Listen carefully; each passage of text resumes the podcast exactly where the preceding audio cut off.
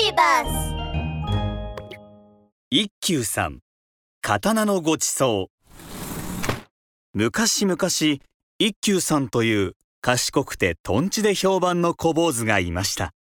ある日のことです。一休さんと屏風の虎で知恵比べをして見事に負けてしまったあのお殿様がもう一度一休さんをお屋敷に招きました。一休よ久しぶりじゃのう。よくぞ来てくれた。はい。お呼びとあれば何度でも。ところで今日はどんな問題を出してくださるんですか？一休さんが聞くとお殿様は笑いながら言いました。用心しておるな。安心せえ。今日はそなたにご馳走してやろうと呼んだだけじゃ。お殿様はそう言って一休さんに豪華なご馳走を出しました。それ遠慮せず好きなだけ食べるとよい。ありがとうございます。いただきます。お寺では食べてはいけないことになっている肉や魚もたくさんありましたが一休さんは構わず美味しそうにパクパクと食べました。それを見たお殿様はおおと感心しました。よく食べるのそれにしても何でも通る喉じゃ。はい。私の喉を通らないものはありません。例えるなら東海道のようなものです。東海道とは昔々の首都であった江戸と京都を結ぶ有名な広い道のこと。お殿様はそのような答えを待っていたのです。あははそうか。通らないものはないのだなお殿様はそう言って刀を抜くと一休さんに差し出しました。それではこの刀を飲み込め。何でも通ると言ったのだからこれが通らぬとは言わせぬぞ。しかし一休さんは困るどころか平気でうなずきます。はいわかりました。刀を飲み込めばいいのですね。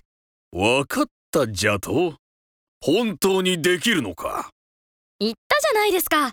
私の喉は東海道のようなものだと。一休さんはそう言って刀を受け取ると急にコンコンと咳き込みました。やがて咳が収まるとお殿様に言いました。ああこれは残念です。たった今咳が止まりました。咳も咳所も同じで一旦止まりますと何者も通してはくれません関所とはその昔東海道のいろいろな場所にあった検問する施設のこと。江戸を守るために道を通る人たちが危ない人ではないか確認していた場所です。一休さんの言葉を聞いたお殿様は思わず笑い出しました。なるほど。さすがは一休。これまた一本取られた。ありがとうございます。今回もわしの負けじゃ。こうして一休さんはまたたくさんのご褒美をもらいましたとさ。おしまい。一休さんくわんくわん。昔々一休さんという賢くてとんちで評判の小坊主がいました。ある日のことです。和尚さんは隣の家のおかみさんから大好きなぼたもちをもらってきました。美味しそうなぼたもちだ。しかしちょいと少ないな。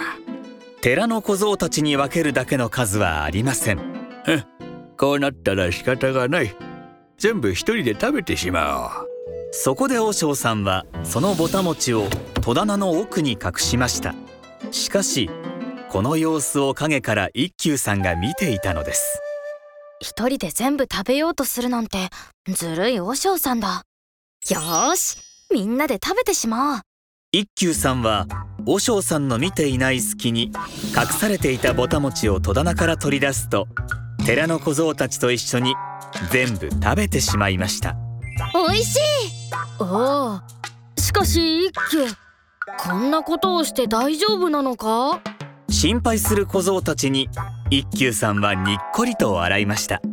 大丈夫さ。いい考えがあるんだ。いい考えってなんだ？阿弥陀様にちょっと手伝ってもらう。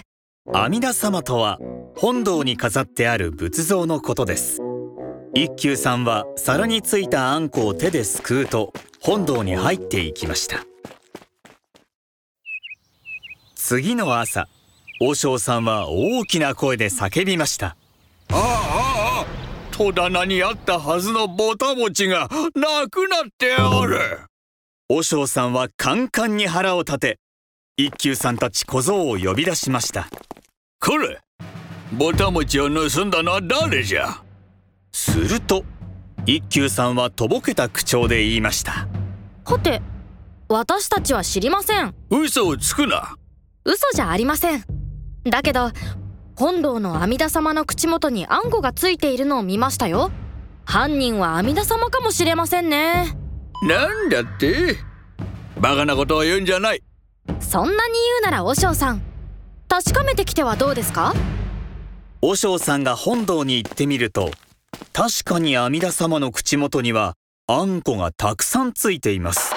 そこで和尚さんはははこれはどうやら一休の仕業だな。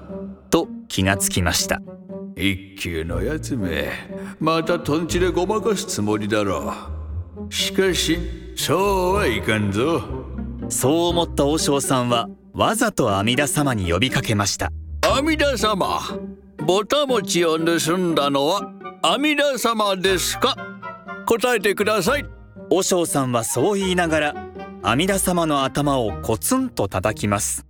叩いた音で阿弥陀様がクワーンとなりました。何度叩いてもクワーンクワーンとなります。ほれ見ろ。